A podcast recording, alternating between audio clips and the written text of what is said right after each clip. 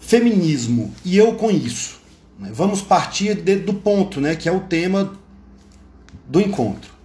É, e eu com isso? Quem se perguntaria feminismo e eu com isso? Né? Os homens talvez se perguntariam feminismo e eu com isso.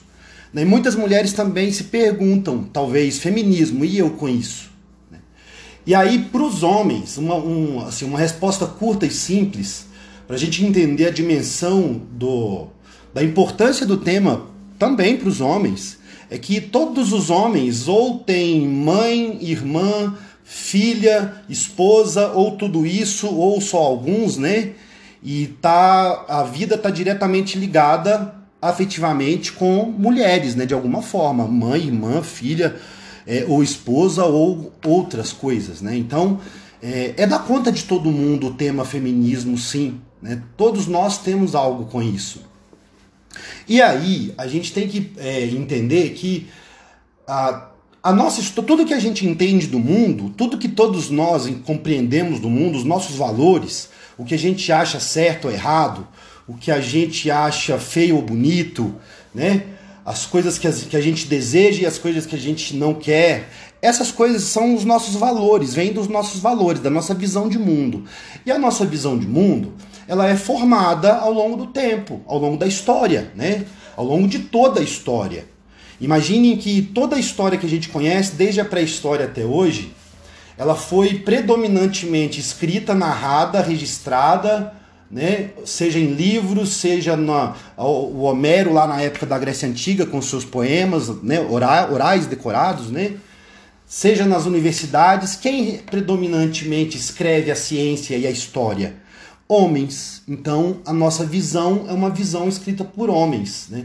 Pra gente para começo de conversa. Isso meio que molda a nossa visão sobre as mulheres. E isso molda também a visão das mulheres sobre as mulheres. Né? Porque tem muitas mulheres que aceitam e acreditam que o lugar da mulher é no lar cuidando dos filhos e sendo leal e servil ao marido e se limitando a não dar opinião nas conversas mais sérias. Por incrível que pareça, tem mulheres que acreditam nisso. Né? Então, talvez mulheres que acreditam nisso, que a gente pode chamar de mulheres conservadoras, né? ou conservadoras ultraconservadoras, né? mulheres que acreditam que o papel da mulher é servir ao homem, né?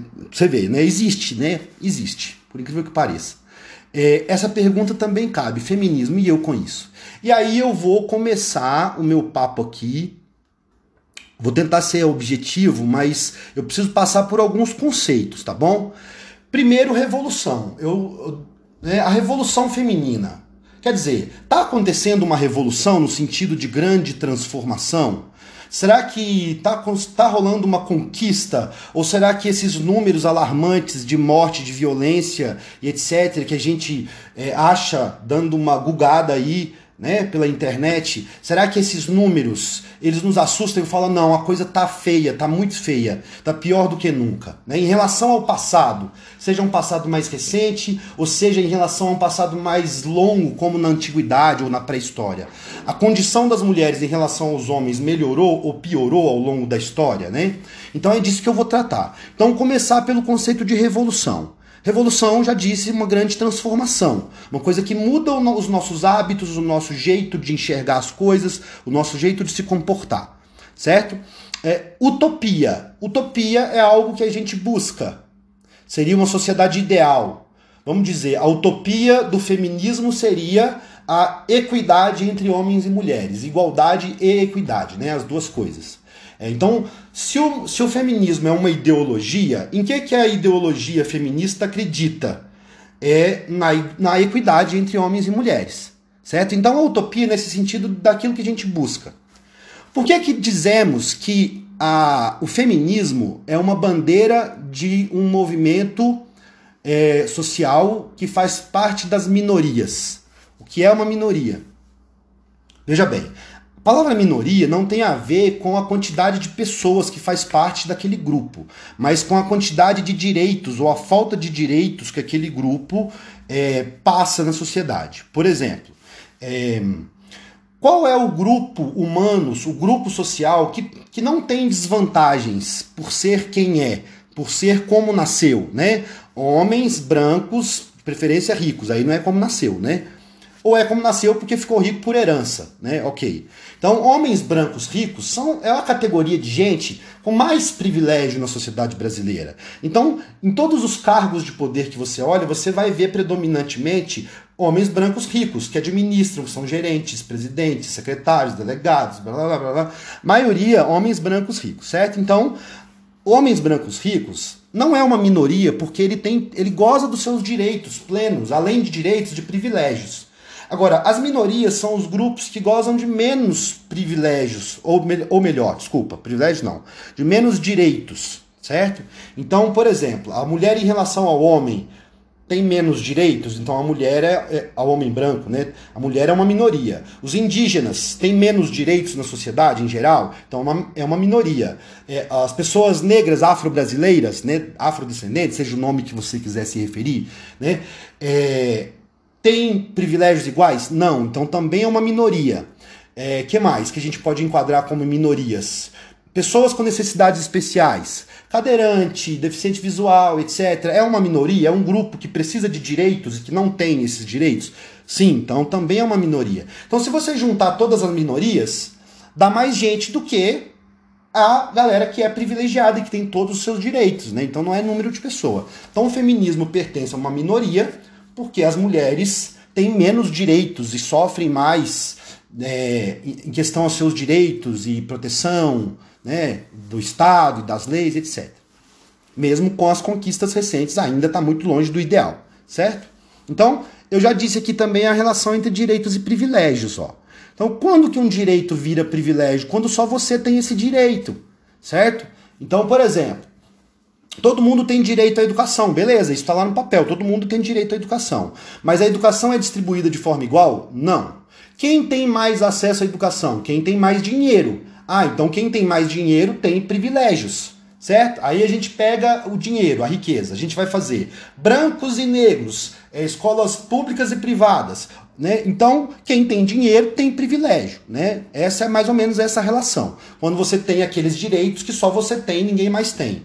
Isso seja pelo seu dinheiro, pela sua aparência, pelo seu gênero, seja homem, branco, né? rico, então dinheiro, aparência, gênero. Os três pilares né, da, da diferenciação das pessoas na sociedade. Beleza. Aí eu vou voltar, gente, agora lá para a raiz. Lá para a raiz né? Imagine aí, lá na pré-história, há 28 mil anos atrás, 30 mil anos atrás, 25 mil anos atrás, quando ainda éramos basicamente da pré-história. Essa estatueta é a estatueta conhecida como Vênus de Willendorf, Willendorf né? que é uma das coisas mais antigas que se tem achado assim, da humanidade, enquanto um objeto religioso, um objeto sagrado. Então, a primeira referência, a referência mais antiga de sagrado que a humanidade guarda, é uma imagem de uma mulher. E esse formato do corpo dela tem uma peculiaridade que simboliza fertilidade. Né, em todos os sentidos, a mulher fértil, a mulher saudável, né, que é justamente a estética odiada hoje em dia, né, uma mulher gorda, né, em outras palavras. Né? É, é a estética rejeitada pelo padrão atual. Então, quer dizer, olha que contradição. A referência de sagrado mais antiga que a gente tem é feminino e a imagem é uma mulher gorda. Né?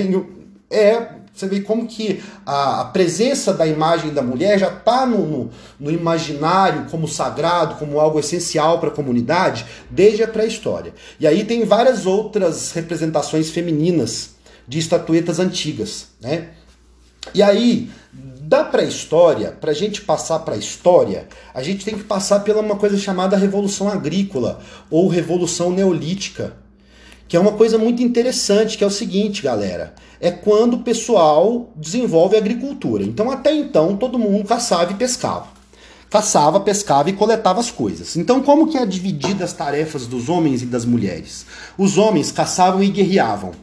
As mulheres coletavam os frutos as sementes, as raízes. As mulheres cuidavam das cavernas ou das, das aldeias, né, das cabanas, cuidavam das crianças, cuidavam dos feridos. Então a primeira divisão social do trabalho é de gênero, homens e mulheres.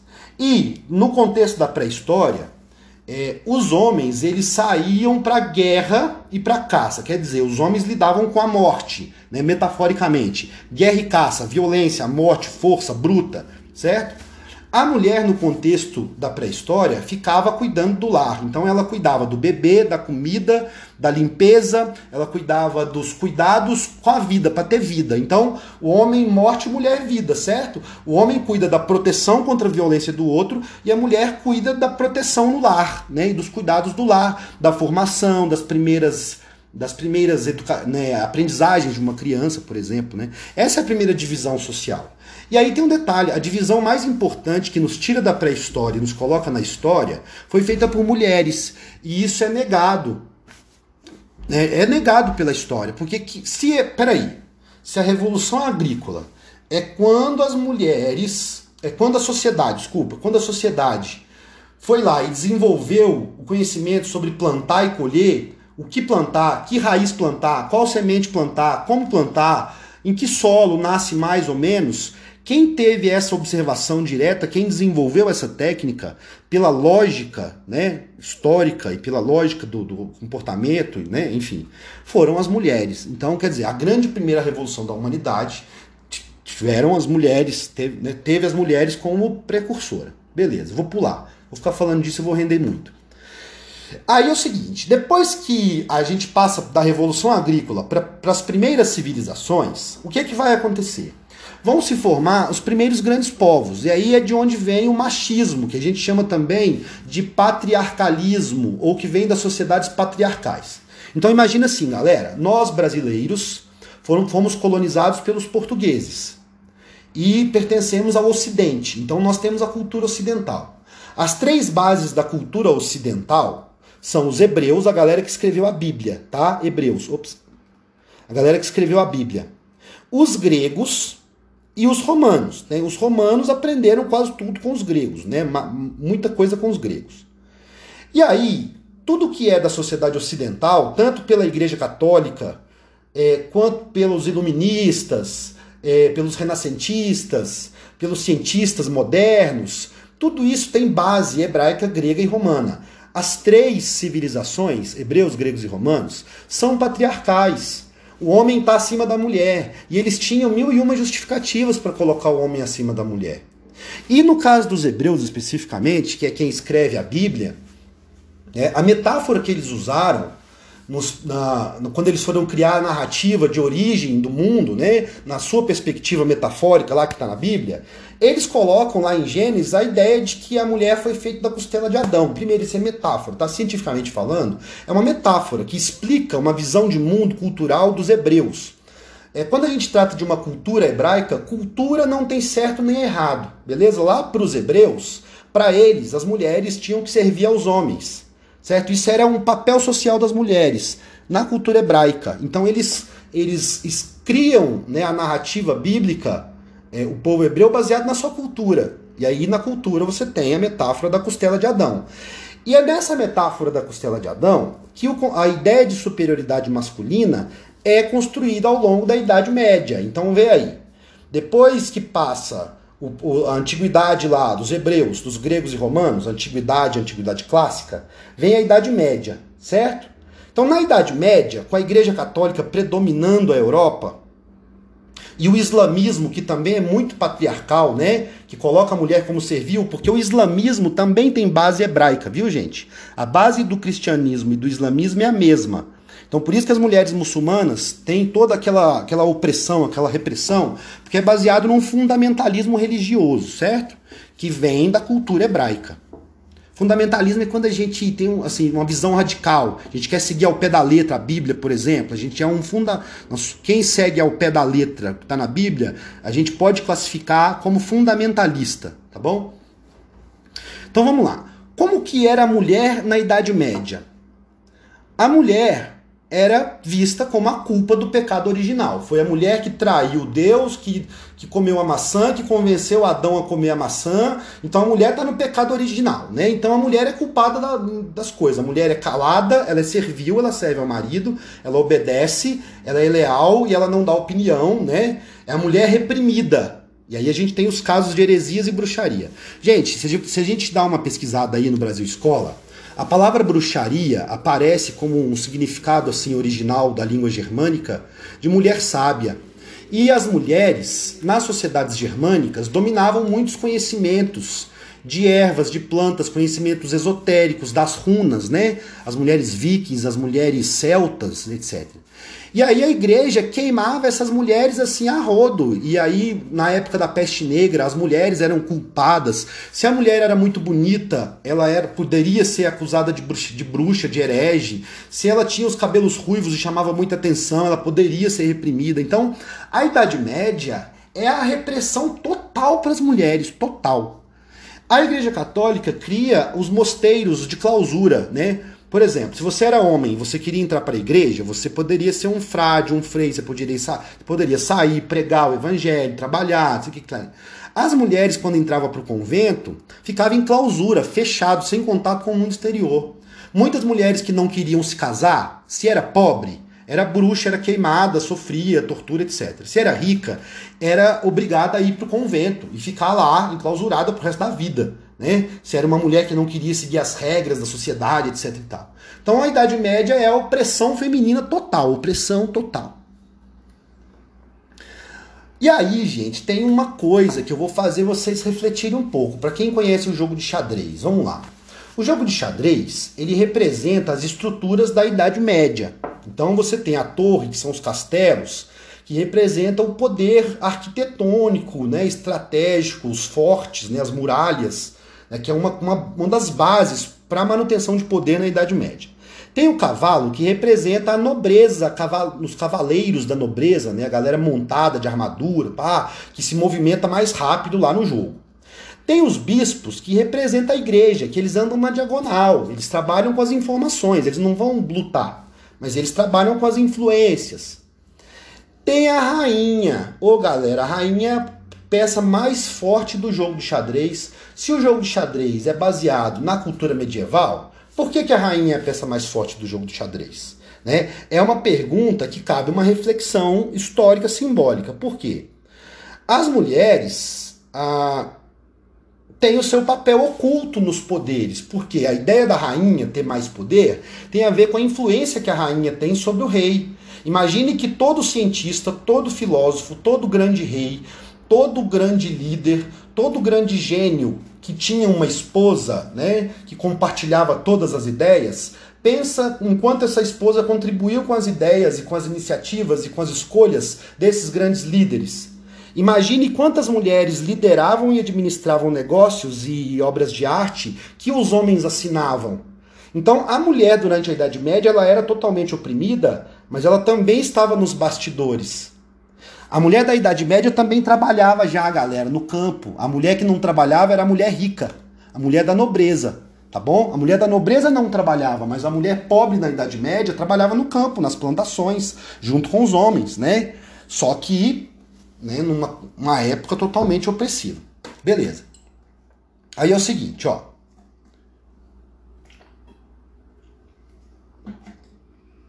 A gente chega na reforma protestante tá bom? Eu vou abreviar, viu, gente? A gente chega na reforma protestante com a mulher alfabetizadora, tá bom? A mulher alfabetizadora por quê? Porque quando Martim Lutero traduz a Bíblia, ele fala assim: não, gente, para a gente poder praticar o evangelho, a gente tem que saber ler.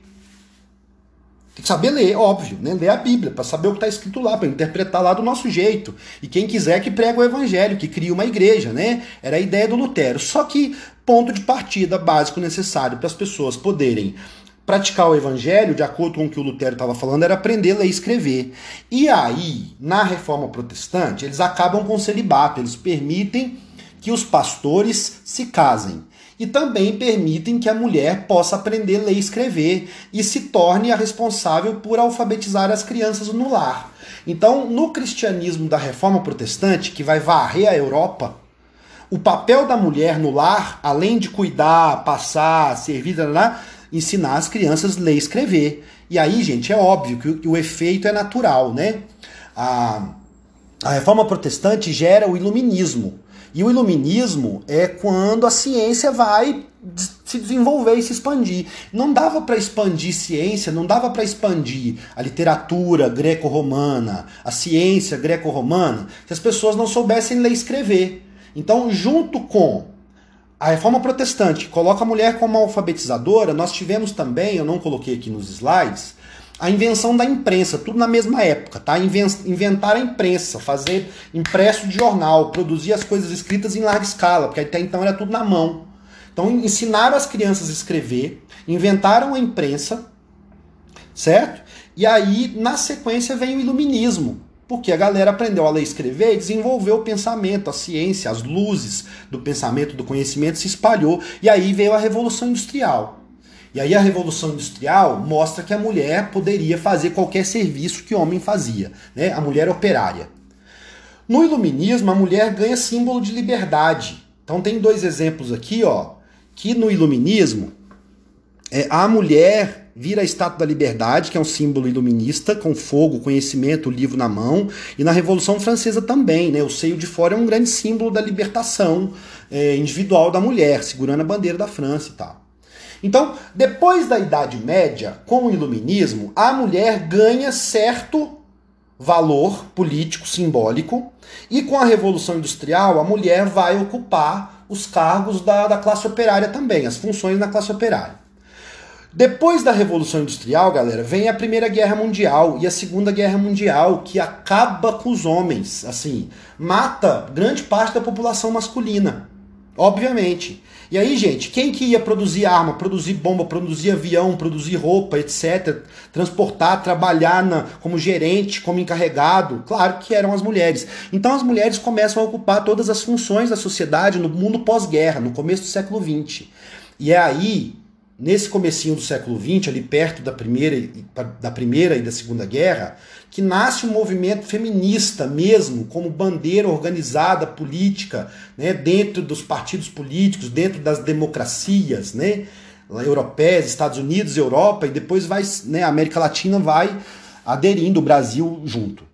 Tá bom? Então, imagina aí, 1910, 1920, 1930 você tem, e 1940, que é a Segunda Guerra Mundial. Então, quando chega na década de 50, a mulher conquista espaço na mão de obra. E aí a mulher fala assim: ué, mas a gente trabalha, mas a gente não pode votar, a gente não pode frequentar a escola, a gente não pode assinar um, um, um ter uma conta no banco sem o marido assinar. Como assim? É, vamos nos organizar para poder conquistar os nossos direitos. E é aí que nasce o movimento feminista, que é aí é onde a, a Silene bem, muito bem complementou lá, né? E aí vamos lá, galera. Vamos pegar essa coisa, essa parte de movimento feminista rapidão aqui. Não vamos entender que o movimento feminista, as leis que protegem as mulheres atualmente, citadas né, pela Sirlene, são leis que foram ganhadas, que alguns homens deram para as mulheres, porque ficaram com dó. Não, as mulheres se organizaram para conquistar isso. Né? Formaram partidos políticos, formaram grupos de estudo e, foram estudar, etc., ao longo do tempo, né? E se empoderando. E aí construindo uma luta, uma causa ideológica, que a gente chama de feminismo. Aí né? já no século XX, o feminismo já existia mesmo como uma bandeira, assim, que vários países estavam adotando. Tá bom? E aí é o seguinte, a parte que interessa mesmo a vocês como alunos e estudantes, tanto meninos quanto meninas, né? Obviamente, principalmente as meninas. É, é o seguinte, qual é a revolução que vem acontecendo historicamente, apesar da violência. Né? Ah, primeiro, a própria violência, a gente enxerga ela hoje mais do que a gente enxergava ela antes. Isso não quer dizer necessariamente que ela está acontecendo mais hoje, tá? Não dá para afirmar com certeza, porque precisava de um estudo sociológico para medir mesmo, né, como precisar. Mas a gente pode problematizar isso. É, será que hoje a gente enxerga mais porque se denuncia mais? Se mostra mais? Ou será que está acontecendo mais hoje em dia, comparado com outras épocas, né? Ou época recente ou mais antiga? É uma pergunta que a gente tem que fazer. Segundo, será que o fato de nós. É, de acontecer tanta violência hoje e ter aumentado nos últimos tempos, será que isso tem a ver com o empoderamento das mulheres? Será que o crescente empoderamento das mulheres vai tornando elas menos submissas e, portanto, mais suscetíveis a sofrer a violência? É outra pergunta, certo? Mas o fato é, uma possível revolução feminina pode ser enxergada quando as mulheres ocuparem os cargos de poder proporcionalmente ao que existe de mulher na sociedade. Esse é um conceito que eu trabalho muito, tá bom? Então imagine que na sociedade temos 60% de mulheres e 40% de homens. Quando os cargos de poder tiverem também distribuídos dessa forma entre homens e mulheres, talvez teremos uma revolução, porque aí a sociedade vai começar a ser administrada com a cabeça de mulheres. E o empoderamento das mulheres tem a ver com escolaridade, galera. Tá bom? Com nível de escolaridade, com nível de nível superior ou não, né? Com estudo, tá bom? Com formação educacional. Né? O empoderamento feminino que vem acontecendo aos trancos e barrancos, né? aos trancos e barrancos ao longo do tempo, tem a ver com a formação, com a educação. Né? Uma pessoa que pertence a uma minoria, ela conquista um direito, o primeiro passo para ela conquistar é ela entender que ela precisa desse direito. Opa, que esse direito é importante para ela. Tá bom? Então veja bem. Imagina aí da década de 50 para cá, tá? É nosso nosso foco agora, de 1950 60 para cá, das universidades aos cargos de poder. Se uma revolução vai acontecer quando as mulheres ocuparem os cargos de poder, como está descrito aqui, ó. O que é um cargo de poder? É aquele em que a pessoa que ocupa lidera, decide, coordena, gerencia, administra alguma instituição pública ou privada, ou seja, chefe. Tá? Cargo de poder é de alguma forma líder ou chefe. E a maioria em todos os lugares são homens, certo? É, aí eu trouxe uns gráficos para relacionar isso com a escolaridade. Veja bem, ó, taxa de frequência escolar líquida ajustada no ensino médio por sexo, cor e raça. E aí tem homens e mulheres aqui, ó. É, a frequência escolar das mulheres é maior do que dos homens, ó, bem maior. Isso é um dado relevante. Se a gente pensa, ah, mas por que, que as mulheres estão conquistando, né? Então, o feminismo está aí na pauta, a mulherada lutando, por que será? Né? As mulheres estão têm uma maior taxa de alfabetização. Taxa de analfabetismo. Imagina que é a época mais recente, beleza? Embaixo aqui, ó. Peraí, deixa eu sair. Na época mais recente, o total de homens analfabetos é maior, né? O bloco azul é de homens. Então aqui embaixo, ó, uma geração mais recente, as mulheres são mais alfabetizadas do que os homens. Tem mais homens analfabetos do que mulheres. Então as mulheres estão se escolarizando mais. Número médio de anos de estudo da população com 5 anos ou mais por sexos populacionais. Aqui na época mais recente, ó, as mulheres ultrapassam os homens ao longo do tempo. Ó. Na década de 60, os homens na escola eram em maior número que as mulheres. Quando chega no ano 2000, as mulheres são em maior número. E aí, a gente tem aqui, por último, um outro censo que é a nível universitário. Olha só, mulheres entre 20 e 50 anos, aliás, entre 20 e 40 anos, são maior maioria, aliás, entre 20 e 50. As mulheres são maioria, 52, 56, 59, e está aumentando. As mulheres são maioria com formação superior. Então, se a universidade, se para você se tornar, voltando aqui no raciocínio para concluir, tá? Se você, se você para você se tornar um chefe em qualquer setor, de qualquer profissão, de qualquer lugar, você precisa de formação, você precisa de curso, de estudo, né? Claro que se as mulheres estão se escolarizando mais e se formando mais, elas vão gradativamente ocupar mais os cargos de poder, apesar das desvantagens, né? E aí, para finalizar, eu quero compartilhar duas notícias com vocês. Eu vou abrir esses links aqui e vou compartilhar de exemplos, ó. O primeiro, deixa eu, peraí. O primeiro é esse, que é um, uma notícia de um país. É, a Islândia é um país onde a, o governo atualmente é um governo de mulheres, assim, e elas estão dando uma lição na Europa em como administrar o país. É, e uma das coisas que elas fizeram foi colocar a igualdade salarial entre homens e mulheres. Veja bem, observação, tá? Igualdade salarial, elas não colocaram os salários de mulheres maiores do que os homens. Né? O feminismo não prega superioridade das mulheres em relação aos homens. Né? Isso, isso se, se mostra nas ações delas. E o outro exemplo é esse aqui. É... Por que países liderados por mulheres se destacam na, no combate à pandemia? Eu vou deixar aqui no chat, quem quiser dar uma lida, tá aí, ó, a prova do empoderamento feminino fazendo a diferença no mundo. Ele só precisa ser acelerado. No caso do Brasil, né, claro, a gente tem que estar tá muito atento né, à violência e abominar qualquer tipo. Mas dá para ser otimista quando se trata de feminismo. né?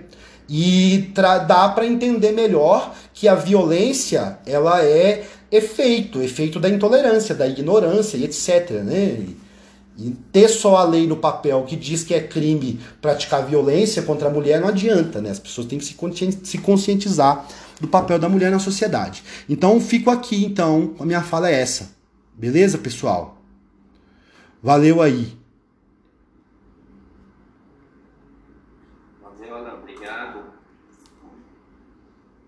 ótimo, o professor Alan trouxe para nós aí um resgate histórico, um monte de coisas interessantes, de detalhes que muitas vezes a gente passa despercebido, né? A gente não, não tem aí ideia, né, do exatamente do que é, mas eu acredito que cada fala